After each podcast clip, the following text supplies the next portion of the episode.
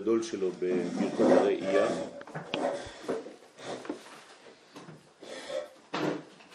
ובאופן פרטי בברכות הפרטיות.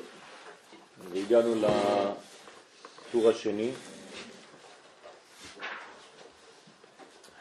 שיש אנשים שעל זה מתגרים וחולקים ואומרים שלא זה הדרך, רק רוצים שהכל ילכו בדרכם, בדרכם, לבלות הימים בליצנות ובדברים בטלים ולרדוף אחר הממון תמיד וכיוצא בזה.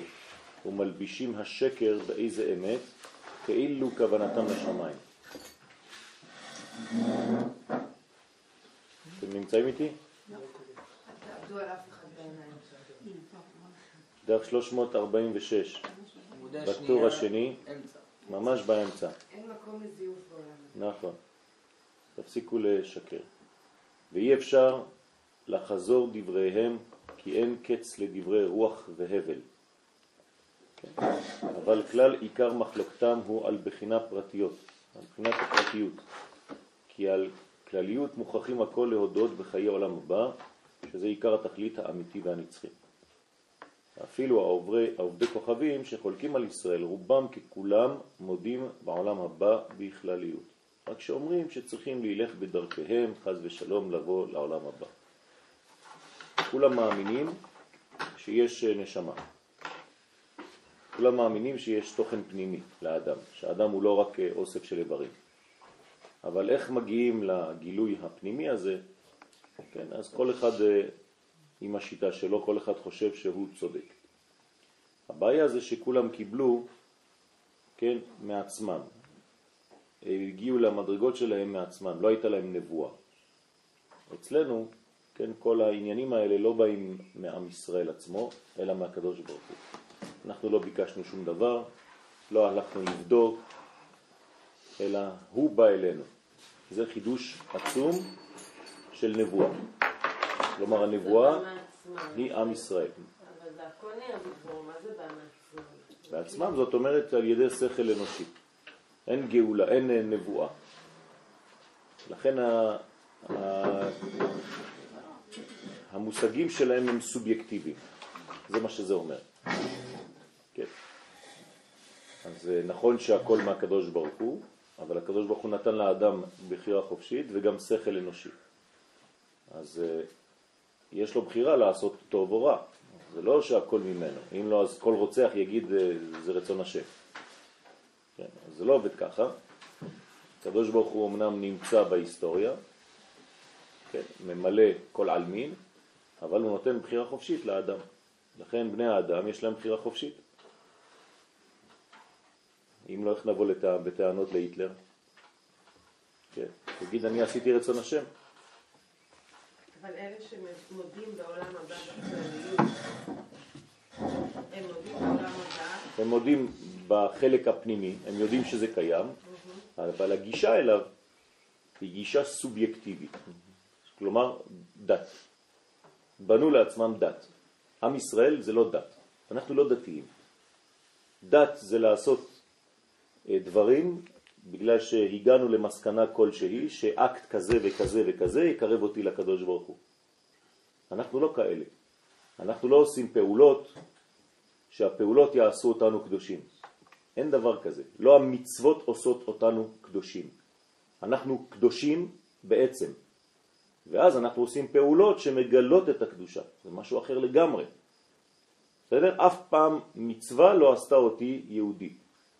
זה בגלל שאני יהודי שאני עושה מצוות. גם התורה לא עשתה אותי יהודי. זה בגלל שאני יהודי שאני מקיים את התורה. אשר בחר בנו קודם כל מכל העמים ונתן לנו את תורתו. אז הכל בא ממעלה למטה. זה נקרא נבואה, שזה בא ממעלה למטה. אבל אם זה בא ממטה למעלה, זה נקרא דת. אז אנחנו הכל חוץ מדת. בסדר? דת זה מעשים שעושים אותך קדוש. אצל הגויים זה נכון. המעשים שלהם עושים אותם כאלה או אחרים באופן פרטי קדושים יותר, קרובים יותר לקדושה. אי אפשר לומר קדושים ממש, אבל מתקרבים לקודש על ידי מעשיהם. אצלנו זה לא ככה. אצלנו זה, אנחנו קדושים בעצם, ואנחנו עושים פעולות שמגלות את הקדושה. זה ברור הדבר הזה? אוקיי. כמו כן, להבדיל, אפילו בין ישראל בעצמן, הכל מודים בתכלית העולם הבא. כולם אצלנו בעם ישראל יודעים שיש עולם הבא.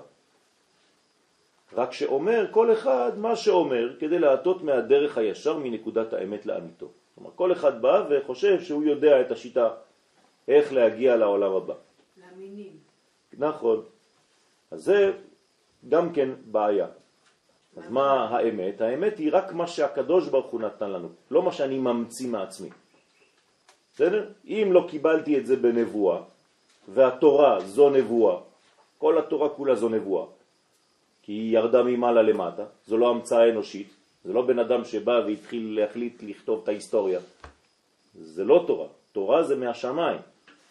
ואחת משלוש עשרה עיקרים שאנחנו מאמינים בהם, שהתורה מן השמיים, שלא תשתנה.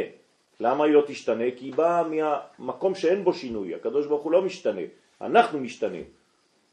אז אנחנו לא יכולים להמציא דבר שהוא היום נכון ומחר לא נכון, כמו ברפואה. כן? ברפואה לפני 500 שנה אמרו לך, לא יודע מה, שלעשות ככה זה טוב, היום יבוא רופא, אומר לך, כל מה שאמרו לכם עד היום זה, וואי, הכי גרוע. כל יומיים עם תינוק. נכון? כל יומיים. אז, אז, אז זה, זה אנושי. כל הדברים האנושיים הם זמניים, כי הם מתחלפים כל יום. אבל אם אני מקבל מסר מהקדוש ברוך הוא, זה מסר שהוא לכל החיים ולכל הדורות. ושום דור לא יכול לסתור את זה. זה חידוש עצום. כלומר, כתוב בתורה שיש רק ארבעה סוגים של בעלי חיים שהם קשרים. תדמיינו לעצמכם שהיום אני נוסע לג'ונגל ומוצא עוד חיה, אז כל התורה פסולה. העובדה שזה לא קורה. כי הקדוש ברוך הוא שברא את החיות יודע בדיוק שיש רק ארבעה סוגים והוא כתב לי את זה בתורה. פלא פלאות. ושכל הדגים שיש להם קסקסים וסנפירים ביחד, כן? אז מה, משה רבנו צלל לכל התאומות כדי לבדוק עם בקבוקי חמצן? אלא שמי שברא את הדגים יודע בדיוק כמה סוגים של דגים וכו' וכו'. כלומר, יש פה סיכון. הרי אם התורה הייתה שקר, אז היינו מגלים בהיסטוריה, כן, זה דבר פרה-היסטוריה, אני יודע מה, איזה בן אדם כתב את זה. עובדה ששום דבר לא משתנה. למה לא משתנה? כי אני הקדוש ברוך הוא לא שניתי, אני הקדוש ברוך הוא לא משתנה. נתתי לכם אמת, כי אני בורא העולם, אני יודע בדיוק מה יש בעולם הזה. דווקא היום המדע מגלה כמה... יפה. אז לכן זאת, זה ההבדל העצום בין ישראל, שהיא לא דת, לבין כל האומות, שזה המצאות אנושיות, וככל ההמצאות האנושיות הן זמניות. מה שהיה שווה לפני 200 שנה, היום כבר, כן, המדענים הגדולים שהיו לפני 300 שנה, היום לא שווים גרוש. מה שלמדנו פה, שכל מה שנצחי הוא האמת. נכון. יפה. אז רק, רק התורה שהיא נבואה, כלומר דבר השם אל האדם, רק זה נצחי, רק זה אמיתי. אין משהו אחר. אתה יכול להמציא כל מה שאתה רוצה, אבל מחר יגידו לך כל מה שאמרת שלשום זה היה זבל. למה? כי אתה סתם ממציא מעצמך, אתה לא רואה את המכלול. רק מי שיודע את המכלול, כלומר הקדוש ברוך הוא בעצמו, הוא יכול לתת לי דברים, כן, כדי לגלות ולהבין את הסוד הזה. אז מי שלומד תורה בעצם לומד את השם. לומד את הגילוי האלוהי. זה ללמוד תורה, זה לא ללמוד טקסטים. בסדר? זה ללמוד את דבר השם. אנחנו לומדים נבואה. אנחנו מתעסקים כל היום בנבואה. ומה זה נבואה? העולם הבא שמדבר עם העולם הזה. אז אנחנו כל היום עסוקים בלקשר את העולם הבא, שזה הפנימיות שלנו, עם העולם הזה, שזה החיצוניות שלנו. ואנחנו חיים את החיצוניות לפי הפנימיות. אוקיי? רק ככה אפשר לבנות את הנפש שלנו על ידי חיבור, כן, המדרגות הללו, הפנימי והחיצוני. ותמיד בכיוון הזה, מהפנים לחוץ, ולא מהחוץ לפנים. אנחנו לא הולכים לשום מקום, אנחנו רק מגלים פה, בחיצוניות, את העולם הפנימי, יותר ויותר. זהו. מי שרוצה להיכנס לאיזה מנזר, זה כבר לא יהדות, כי הוא עוזב את העולם הזה. אז אנחנו לא קתולים, פרוטסטנטים וכל ה... למיניהם, כן? שהם בורחים לכל מיני מנזרים. אנחנו נשארים בעולם הזה ומגלים יותר ויותר בעולם הזה את הערכים של העולם הבא. בסדר? הבנתם מה זה עולם הבא, נכון? זה לא עולם שאחרי המוות. אני מדבר על העולם הפנימי שנמצא עכשיו. לכן הוא בהווה, עולם שבא, עכשיו, רק הוא בכניסה, בדלת, שאני לא רואה אותה, כי אני נמצא בעולם החיצוני. אבל אם אני לומד לראות יותר ויותר את העולם הפנימי, אז כל רגע אני מקשר את העולם הפנימי, שהוא נקרא עולם הבא, אל העולם החיצוני שנקרא העולם הזה. ולמה אני צריך את זה? כי, כי אני רוצה לגלות את השם. זה, זה, אלו הערכים האלוהיים שאני רוצה להביא לעולם הזה. אז כשאני מגלה את הפנים ואני מביא אותו החוצה, כאילו הבאתי יותר אלוהות לעולם. וכשיש יותר אלוהות לעולם, אני יותר בריא, יותר שמח, יותר מאושר, יותר מלא, יותר עשיר, יותר מדויק, יותר מה שאתם רוצים. כל החלומות שיש לכם בחיים, יותר חי. כן, זה, זה העניין. כלומר, אני מביא חיים לעולם. כמה זמן זה? שש אלף שנה. עד שכל האלוהות שצריכה להיות בעולם הזה, לא אמרתי הכל, כל מה שצריך להיות בעולם הזה, יבוא. עד שהארץ הזאת תהיה מלאה דעה את השם. כמים לים מכסים. בעצם הפוך התהליך, כי אנחנו הולכים כל יום שאנחנו מתקדמים, בעצם מתקדמים יותר כעיקרון, ל... אנחנו מזדקנים יותר. ופה יש תהליך של לימוד התורה שבעצם בא הפוך. נכון? אתה מגלה את אלוהות, אתה יותר חי. נכון, נכון, אור נכון. ואור נכון. ולכן, אם אתה רואה אדם שכביכול עושה תשובה, והוא הופך להיות עצבני יותר, דיכאוני יותר, עצוב יותר, זאת אומרת שהתשובה שלו לא נכונה. הוא בטעות, הוא לא צריך נכון. תשובה. הוא לא בתהליך של תשובה. הוא חושב שהוא בתהליך של תשובה, הוא טועה. לכן צריך להדריך אותו ולהסביר לו שתשובה זה לחיות יותר. זה גם חלק מהתהליך. כן, תלוי. זה, זה תלוי אצל מי. כן, יש אנשים שזה לא חלק מהתהליך בכלל. כן, הם הולכים לכיוון ההפוך לגמרי.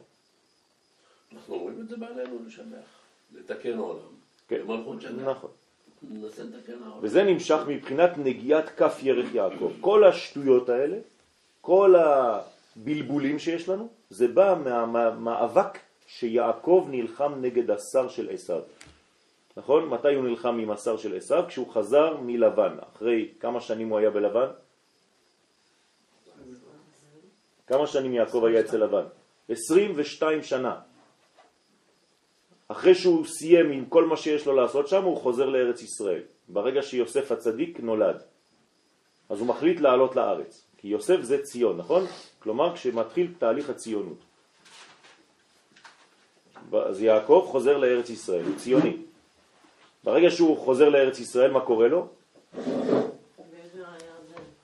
נכון? אז מה קורה לו? הוא עושה עלייה, בלילה של העלייה שלו מנסים לחבל בו, כדי להגיד לו אל תעלה. עכשיו, מי אומר לו את זה? איזה יצר הרע? למה הוא דומה היצר הרע הזה? שרו של עשיו. זה מה שאתם חושבים. אומרים לנו חכמים בגמרא, כתלמיד חכם נדמה לו. דום, הוא בא כמו רב. עם זקן, עם הכל. נכון. הוא אומר לו, מה אתה עולה לארץ ישראל? שיקצה, אסור. שם אתה תיפול, תישאר בחול, תלמד תורה, תוירה. כך אומרת הגמרא, כתלמיד חכם נדמה לו, או כגוי נדמה לו. אם זה כגוי, זה בסדר, אבל אם זה עומד דומה לתלמיד חכם, שלשום נתתי שיעור באיזה אזור אה, חרדי אחר, ובאו שני בחורים, אומרים לי, אה, אתה יכול להתקשר לחבר שלנו בצרפת? למה? אני לא מתקשר, שיתקשר הוא, למה? מה הבעיה? הוא אומר, יש לו מטוס בעשר וחצי, היה שמונה, והרב שלו אמר לו לא לעלות לארץ, שיבטל את הטיסה. אסור לו לעלות לארץ. הנה, כתלמיד חכם נדמה לו. השם ישמור. איך אפשר להיקרא רב ולומר לבחור צעיר שעלול ליפול עם גויה, כן, תישאר בחו"ל. איך? אתמול בשיעור השני עם החרדים בבית וגן, בא אליי אחד, אומר לי, הייתי בצרפת בניס, כן, בריביירה. הייתי שמה חודשיים. נו, יפה, בילית? אומר לי, כן. היו 19 חתונות בחודשיים. מתוך ה-19 חתונות, רק אחת בין יהודים. 18 התבוללו, וכשהיהודי בא עם היהודיה לבית הכנסת, הרב אמר, ברוך השם, זכינו לחתונה. על מה הוא שמח? הוא קבע כן. פה עוד 19. נכון. אז הוא שמח על החלק הזה. במקום להעלות את כל הקהילה, הוא אומר ברוך השם על היהודי הזה. הוא לא אומר קברתי 18. ואתה שותף לקבורה שלהם. ואתה עוד נשאר שם. בסדר? אז שיפסיקו לבלבל לנו את המוח, כן? הדברים הם ברורים, לתורה יש לא רק היסטוריה, אלא גם גיאוגרפיה. אז הכל צריך להיעשות פה. הרב, איך אתה מסביר את ההתבוללות הקשה הזו, פשוט מאוד, בחורה יפה. אבל... זהו. לא-. אין מה להסביר. זה, זה לא תלוי בראש, זה תלוי בחלק התחתון של הגוף. אבל זו תנועה כזאת חזקה, שכאילו... תשמעי, כשאת לא יודעת את הערכים, כשאת לא לומדת, כשאת לא לומדת, ואת לא יודעת את הערכים, ואת לא יודעת מה חשוב ומה לא חשוב, סך הכל זו, זו בחורה, מה יש לה? מסכנה היא בחורה טובה. היא יודעת אפילו לעשות קוסקוס. נחמדה, הייתי אצלה בבית, ההורים שלה קיבלו אותי. אני, אני יודע למה אני אומר את הדברים האלה, כי זה הטענות של אותם בחורים. היא עושה לי אוכל כמו יהודייה, תאמין לי. תראה איזה חמודה, יפה, ובאמת אתה רואה אותה, היא חמודה. בחורה טובה, יפה, חכמה, מה שאתה רוצה. כסף.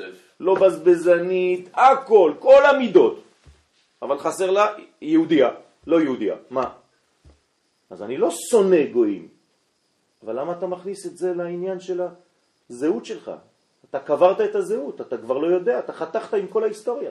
אבל אם הקדוש ברוך הוא היה רוצה שהם יהיו יהודים, אז הוא היה עושה שהם יתגיירו, הוא היה עושה משהו שזה, שזה יהיה אחרת.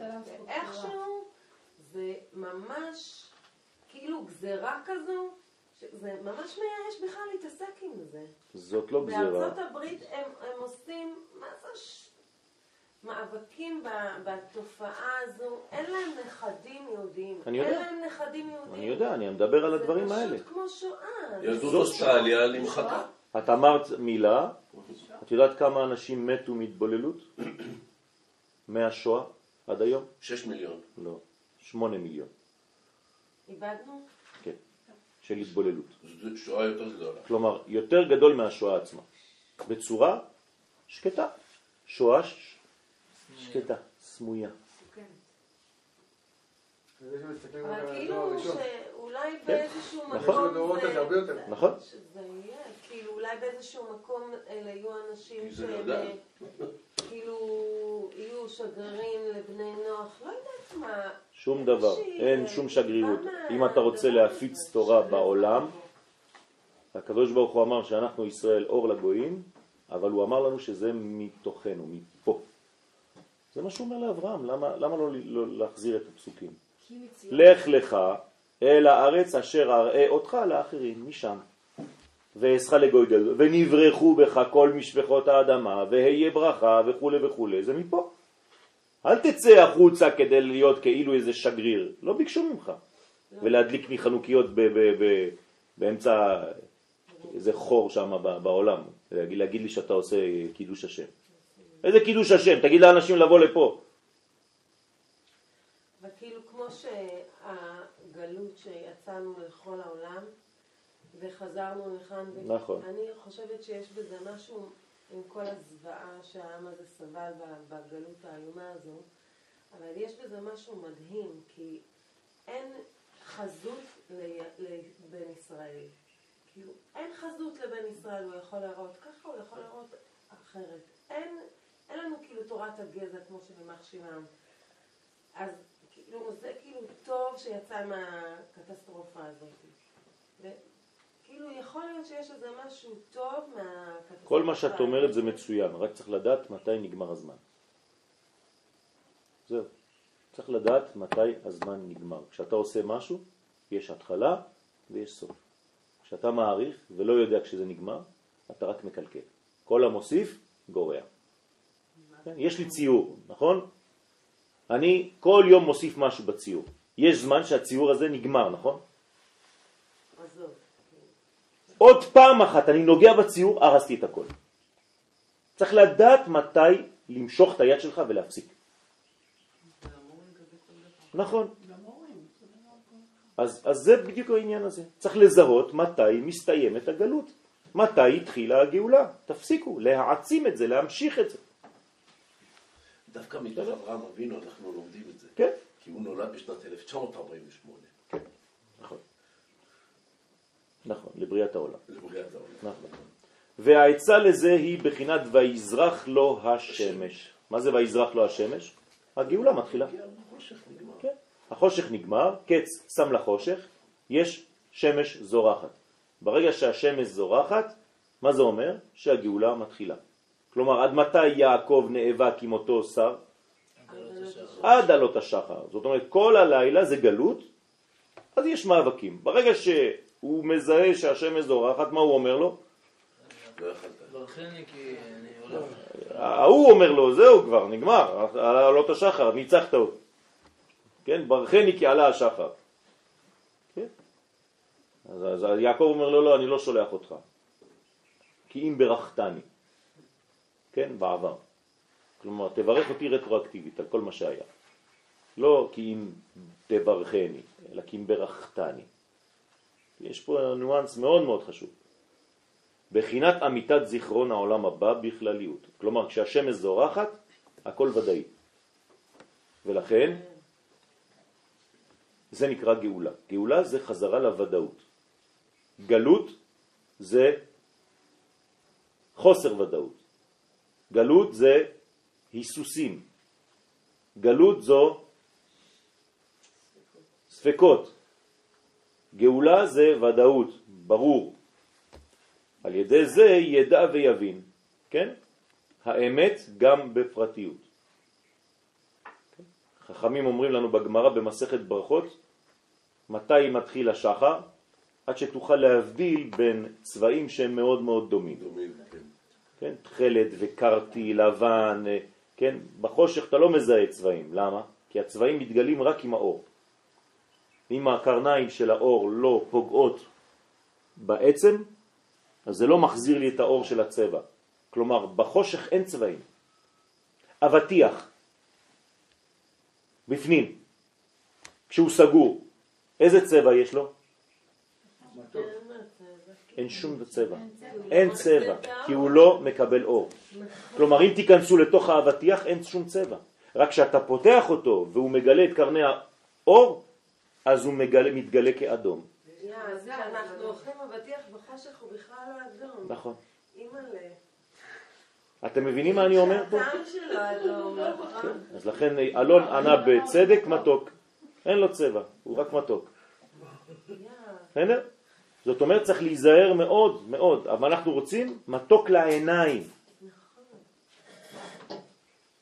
אבל רק כשיש אור. כלומר, הצבע תלוי באור. אם אין אור, אין צבע. כלומר, כשאין גאולה, אין ניואנסים, אין צבעים, הכל נראה אותו דבר. יהודייה, גויה, מה זה משנה? כי באמת מי שאינו מתנהג בפרטיות כראוי, גם זיכרון עולם הבא בכלליות נפגם אצלו. זאת אומרת, האדם שלא יודע לקשר בין העולמות בחיים שלו, אז אין לו לא עולם הזה ולא עולם הבא. כי העולם הזה שלו מעוות, כי הוא לא קשור לעולם הבא, והעולם הבא שלו אין לו. אז מה, הוא הפסיד את כל העולמות. אה, נכון? כן, זה, זה עניין של איך אתה עושה את עצמך כלי, כלי קיבול. כלי קיבול אז על ידי רצון. הרצון, התשוקה שיש בתוכנו זה נקרא עליית מן, כן, מושג של קבלה. כלומר, כשאני משתוקק למשהו, אז אני בונה לעצמי כלי כדי לקבל את המשהו הזה. כלומר, אם אני רוצה משהו באמת, וזה רצון אמיתי ופנימי, וזה קשור לתוכן הפנימי האלוהי, אז הדבר הזה הוא טוב. במילים אחרות, כל פעם שאני רוצה לקנות לעצמי משהו, אני צריך לחשוב במונחים של קודש. אני נכנס לחנות בגדים, אני רוצה לקנות לעצמי חולצה. בסדר? קורה, נכון? בשביל מה אני רוצה את החולצה הזאת? האם אני רוצה את החולצה הזאת סתם, או שאני רוצה את החולצה כי אני אומר לעצמי, תשמע, אני מעביר שיעור, אני צריך להיראות טוב. קדוש ברוך הוא, אני עושה את זה בשבילך. אני קונה את הסוודר הזה בשביל שבת קודש. אני קונה את התפוח הזה בשביל שבת. איך היו עושים רבותינו? כל מה שהם קונים הם אומרים לכבוד שבת קודש. מה הרעיון? זה לא שהם מוציאים את כל הבית שלהם בשבת, אלא זה הכל בשביל הקודש. הרעיון הפנימי שעומד מאחורי הקנייה הזאת, גם אם היא קנייה פשוטה, זה בשביל קודש. יש משהו קדוש בפנים, אז הדבר הזה, מה עשית באותו רגע? חיברת את העולם הבא עם העולם הזה. אז לסוודר הזה, לחולצה הזאת, יש קיום של נצח. בסדר? זה לא איזה מין אה, אה, אה, קפריזיה, כן? של, של, של עוברת ככה, רצית לקנות, אתה קצת מפונק אז אתה רוצה לך על איזה רגע של פינוק. מילוי התאווה. בסדר? מדהים אצל ילדים, משהו, אתה מביא להם את זה תוך חמש דקות, בוודאי. זה לא היה. בוודאי. יש מחלה כזאת. זה לא לא זה לא רק אצל ילדים, זה זה, אנחנו גם ילדים, כן? קצת יותר גדולים, זה אותו דבר. ברגע שמגיעים לאיזשהו, אחרי השתתקות לאיזשהו משהו. אז צריך לדעת איך לרכוש, איך רוכשים. בסדר? ועל פי רוב שוכח לגמרי. אז האדם חז ושלום ששוכח את הזיכרון הפנימי הזה, את העולם הבא שלו, אז הוא מתנהל רק לפי הכלים החיצוניים, עולם הזה, עולם הזה, עולם הזה, עולם הזה. זה לא מחזיק. למה? כי העושר שלו הוא עושר זמני, חולף מיד. הוא, אין לו תענוג לדבר הזה. רוח כי אין. כי אין בו נשמה. כל מה שאתה משיג ואין בו נשמה, זה לא נשאר.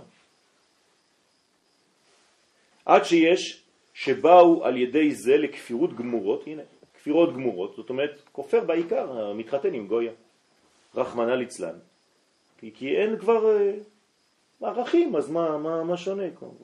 אותו דבר.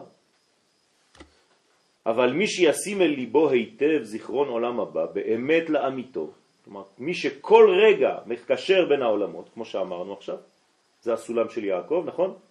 שעוד מעט אנחנו נפגוש אותו, הוא מוצב ארצה וראשו מגיע השמיימה. מה זה הסולם הזה? שכל הזמן אצל יעקב יש עלייה וירידה של מלאכים, זאת אומרת של מהלכים. כלומר יעקב כל רגע מקשר את העולמות העליונים עם העולם הזה. מלאכי אלוהים עולים ויורדים בו, ביעקב, לא בסולם. סולם זה אני. אתה אמרת שאתה צריך להיות בדבר, דוגמה אם אתה חי מציאות, נכון.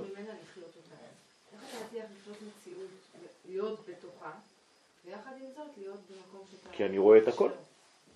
המציאות האמיתית זה לא, כן, הספר הזה, דוגמה, עכשיו אני קורא בספר, האם הספר הזה זה רק ניירות ודיו על הנייר, או שיש בו תוכן? התוכן של הספר זה העולם הבא שלו. הדפים, הנייר והכתב זה העולם הזה. מי שפותח את הספר ואומר, "ש, איזה דפוס, וואו, פלא פלאות. Hmm, כן, הוא רק בעולם הזה הוא. תתחיל ללמוד. אז נכון שהספר צריך להיראות טוב, כי זה מושך אותי, כי זה כיף לי לקרוא בספר שכתוב יפה, עם דפים קצת צהובים שלא יכאבו לי העיניים. אבל יש בו תוכן. אז תקשר את התוכן עם הגלוי. זהו, בכל דבר זה אותו דבר. נכון. או ללכת לשיעור ולהגיד הכיפה של הרב הייתה יפה. זה אותו דבר. אם אתה לא מבין את הפנימיות של הדבר הזה, לא הבנת כלום. נכון? בגלל זה אנשים שהולכים לחתונות וחוזרים ואומרים לי, "וואי, מזל שלא באת. לא היה כלום. לא, לא שמו לך זה, לא היה אוכל בזה, זה אנשים שלא מבינים מה זה, סתם הולכים למסעדה. במקום לקרוא לזה מסעדה, זה, זה חתונה. גם אלה שעושים את זה לפעמים. כן. אז זאת בעיה גדולה מאוד. איפה אתה שם את המשקל שלך במה שאתה עושה? וגם באוכל זה אותו דבר. אתה יכול להתמלא בטונות של אוכל ולא להיות שבע. כי אתה אוכל רק חיצוניות, חומרים, חומרים. ואתה יכול לאכול קצת, אבל בכוונה פנימית שאתה מקשר עולמות, וזה מתחיל להיראות אחרת לחלוטין. הרב, איך אנחנו מגיבים כשאנחנו נתקלים בשקר ככה גלוי? בחוכמה, לא בתגובה מיידית. איך? על ידי חשיבה מה מתאים לבן אדם הזה שמולי, באמת. באילו מילים אני יכול להשפיע עליו באמת. לא סתם לזרוק לו איזה משהו מהבטן. אתה יודע מה למדתי הבוקר? חבל, לא באת לשיעור. אם היית בא לשיעור היית מבין. לא ככה. כן? בעדינות ובחוכמה. אני קודם כל צריך לזהות מה הבן אדם הזה אוהב בחיים. ולפי מה שהוא אוהב בחיים אני נכנס... אז זה יפה, אז אני אדבר איתו על אוכל. אז אני אכנס איתו לדברים פנימיים של אוכל, למדרגות פנימיות שקיימות באוכל עצמו. ממה האוכל בנוי? כן, האוכל זה 99.9 אחוז חומר, שאתה רואה כאילו, ואחוז אחד נשמה. אבל זה בדיוק הפוך. זה 99.9 נשמה ואחוז אחד של חומר. אתה מה עשית מהחומר? כאילו זה הכל. הפוך, הפכנו את הכל. בסדר? לכן לא נשאר שום דבר מהאוכל, הולכים לשירותים תוך שעתיים, הכל יצא. מיקסרים. כן? הכנסת, הוצאת. שנים אתה אוכל, מוציא, אוכל, מוציא, כמה השמנת? כמה? גם אם אתה קצת שמן, אז מה, כמה קילו לקחת? ביחס לכל מה שאכלת, היית צריך להיות אונייה, נכון? קווין אליזבת, אחת האוניות הגדולות בעולם, 70 טון של אוכל אנחנו אוכלים בחיים. עשיתי את החשבון. 70 טון, כל אחד מאיתנו אוכל. אתם יודעים מה זה 70 טון? אונייה שלמה מלאה באוכל. כל אחד מאיתנו. מיקסרים. מה נשאר מזה? כשקוברים אותך אתה כולך 50 קילו, 60 קילו, השם ישמור. מה, לא, לא חבל על כל האוכל הזה?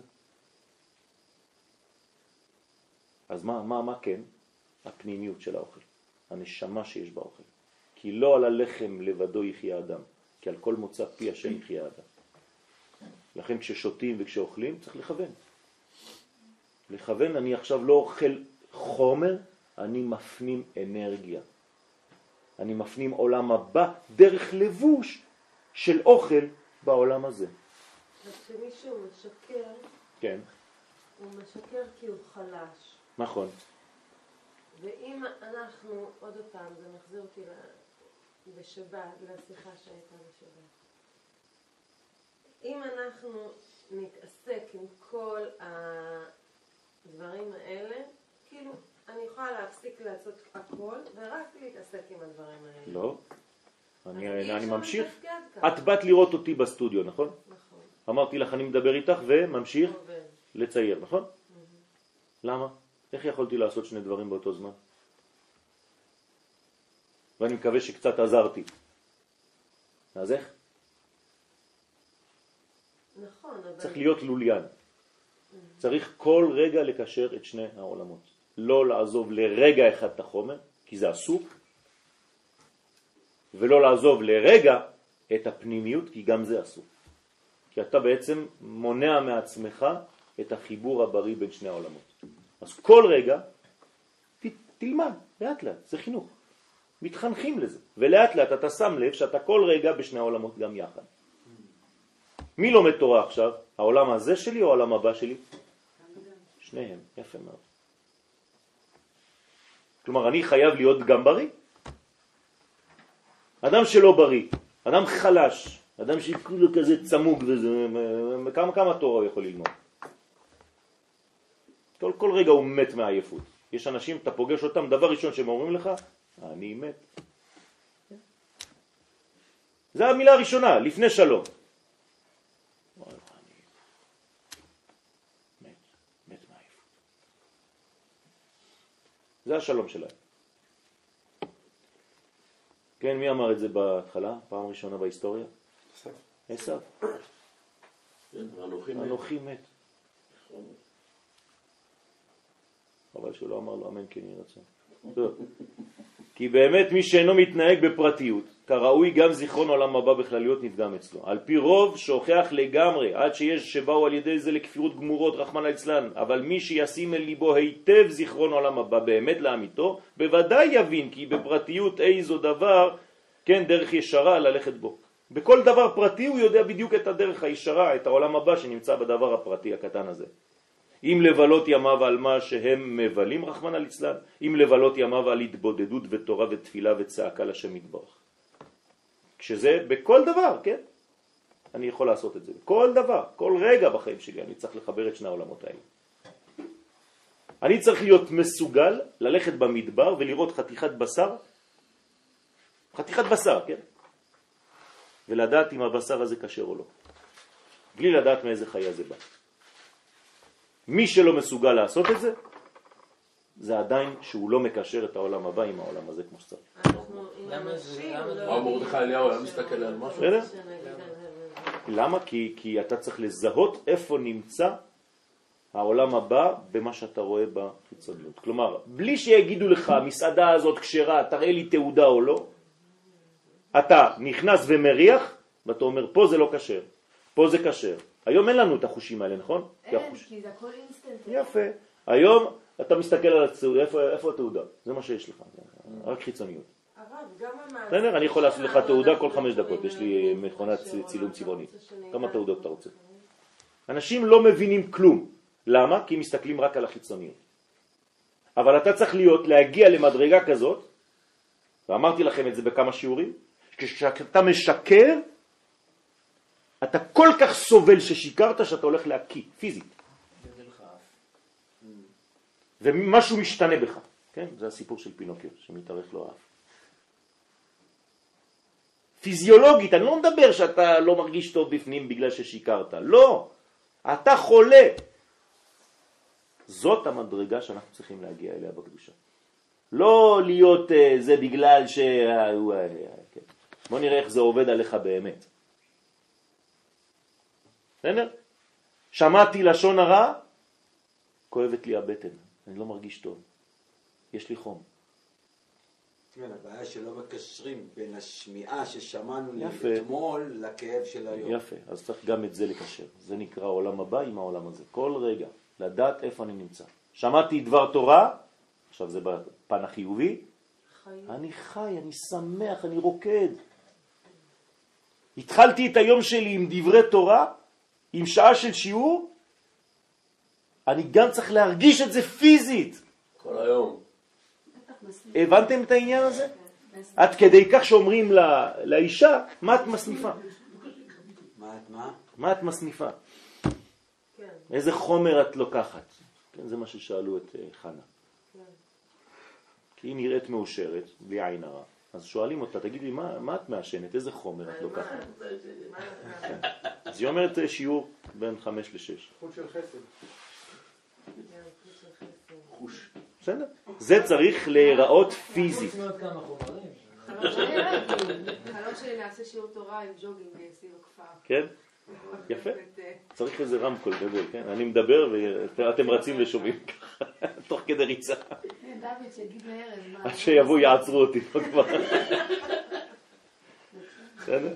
וגם ככה שירדנו בשבת, אז אמרו לו, הנה, אנשים בלבן, או מה אמרו לנו? צחקנו. אבל לא פעם זה היה לדעת. בלבן שעומדות אצל כן. ועכשיו זה זה, ועכשיו... אה, מה אמרו? אבל הם ידעו, הם אמרו, טוב, הם באות מהשיעור של הרב יואל, צוחקות. זה בדיחה זה מה אמיתית. לא, סטנדאפ קומדי.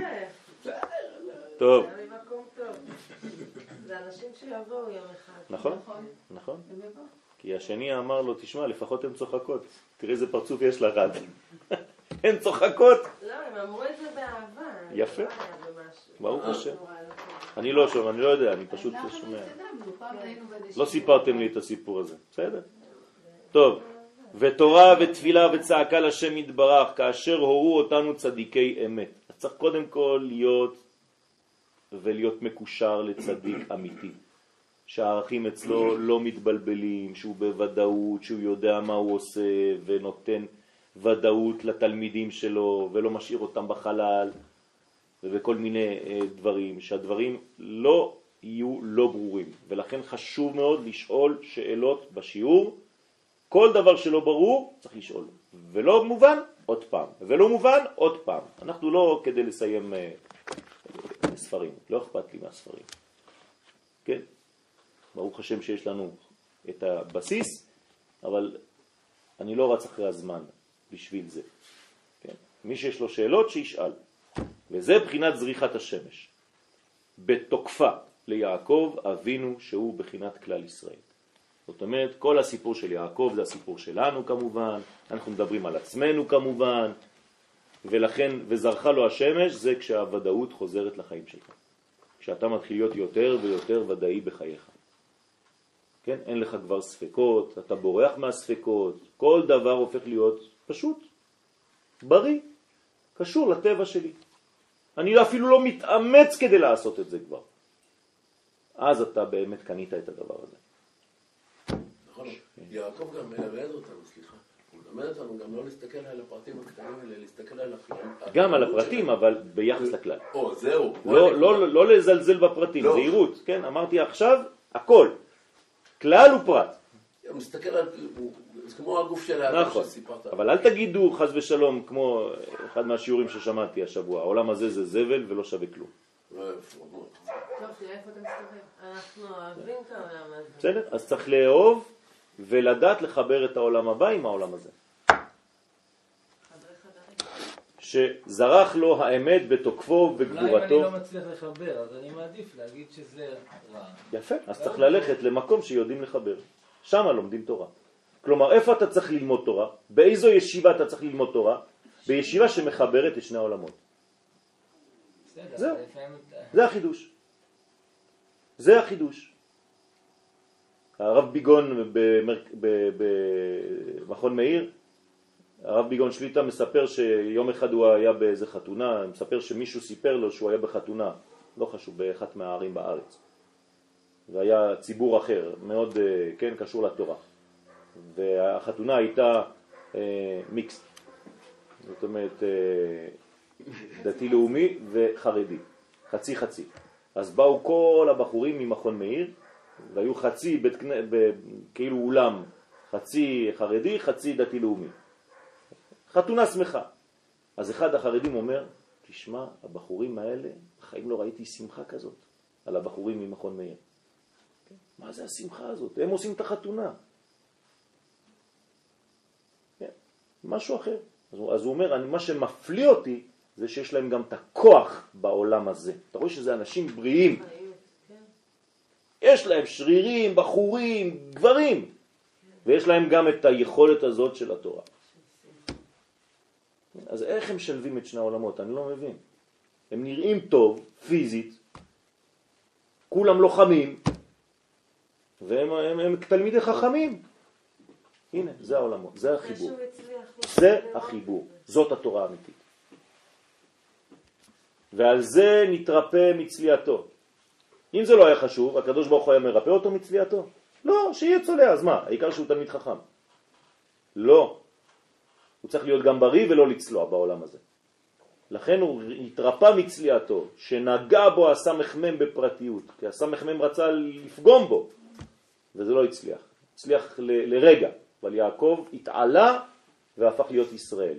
הוא שינה גובה. כן? מה זה ישראל? למה כתוב ישראל? יש המשך בפסוק. כי שרית עם אלוהים ועם אנשים. כלומר, מה זה ישראל? אחד שמסוגל להיות גם עם אלוהים וגם עם אנשים. פשוט, זה פשט בתורה, בטקסט. שרית. שרית זאת אומרת אתה מסוגל להיות בגובה של אלוהות ושל אנושיות. ותוכל, ואתה יכול. תראו איזה פלא, כתוב בפסוק. זה חיבור. זה חיבור. לכן המילה ישראל היא החיבור. ולכן אומרים לנו חכמים בגמרא, כל פעם שאתה רואה בטקסט יעקב, זה יהודי איפה? בגלות. בגלות. וכשאתה רואה ישראל, זה יהודי שחזר לארצו לטבע האמיתי שלו. מה שאתה אומר, אפשר לקשר בין העולמות בחוץ לארץ. נכון. נכון, בחוץ לארץ כתוב, אם ינידחך בקצה השמיים. אז, שם אתה בקצה השמיים. אז מבחינת סיפור יעקב, אנחנו בסוף המאבק. אנחנו כבר ב- בישראל, אנחנו מה, בדיוק אנחנו- ב- תגיד לי איך בתפר. ערבי קורא לך היום? גם אם אתה לא מבין ערבית. יהודי. לא, קורא לך ישראל. כל אומות העולם קוראות לנו ישראל היום. עם ישראל. נכון? זאת אומרת שכבר אנחנו ישראל היום, וארץ ישראל. בארץ ישראל, במקום שלנו, במדינת ישראל, ואנחנו צריכים כן, להפנים את אבל אני הרעיון. מדבר מבחינה עמית, קולקטיבית. עדיין חלק ממני נמצא שם, אני לא יכול להתכחש לזה. וחלק נמצא פה. זאת אומרת, אני בדיוק לא, בשלב... לא, הזה. לא, לא, לא, לא. עוד לא ישראלי מלא. לא, אתה טועה. כי יש הלכה. עם ישראל נקרא מי שנמצא בארצו. זה שאני פה יופי לי, אבל ה- חלק מה... אז זה נקרא פרטים של ישראל. הקולקטיבית, לא, שם. לא, לא, עם ישראל נמצא בארצו. מה שנקרא עם ישראל זה רק החלק שנמצא פה. האחרים נקראים יהודים. זה לא עם. הם חלק מהעם, אבל הם לא גילו את החלק הזה. אוקיי, אבל ברגע בסדר. שהם יהיו פה, יבצעו את ה... בוודאי, זה. בוודאי. אז בינתיים הם אה, מתאמנים. ברמה הכללית אני אוכל להגיד שאני ישראל. אני כבר ישראל. אינדיבידואלית אני ישראל, זה לא, נכון. גם ברמה הכללית. יש לי עם, יש לי אומה בארצה, אני יש לך ישראל. פה מסה קריטית. זהו. יש לך פה מסה ריבונות. קריטית? כן. רוצה לדבר על מספרים? כן, כן, גם עם מספרים. היום אנחנו רוב יהודים בארץ. רוב כן, פה? כן. טוב. מספרים של, אה, של הסוכנות. למה? כולם מתבוללים. יפה. כי אתה רואה מלא שמות של יהודים, אבל אין להם בכלל יהודים. סתם, קורא לו לוי, כהן, מלא, כולם גויים. אתה יודע שבסדר פסח, אתה, אתה חיית בחו"ל פעם? זמנים מינוריים. מינורי. אני חייתי בחו"ל. בשולחן פסח, בשולחן, היו לי לפחות חמישה גויים מהמשפחה שלי. אתה מבין למה? כי בן דוד שלי התחתן עם גויה ויש לו שני ילדים. כי בת דודה שלי וזה, כי בן דוד שלי וזה. זה סדר פסח? והגוי אומר, כן מלמדים אותו לומר יצאנו ממצרים. מאיפה יצאת אתה? הכל פולקלור. אתה מבין? לא ככה מודדים. אז היום רוב עם ישראל בארצו, ברוך השם. והשאר מגיע עוד uh, כמה חודשים. אמרתי לכם על הסיפור הזה של הבנקים. סיפרתי לכם, נכון? אה, שכל מי שיש לו חשבון. בנק בארץ חייב תעודת זהות עכשיו. אתם לא מבינים כמה מתקשרים אליי. כן? כולם באים בדצמבר, ינואר, כן? אתם תראו כמה, כמה צרפתים מגיעים, כי יש להם מלא חשבונות בנקים פה.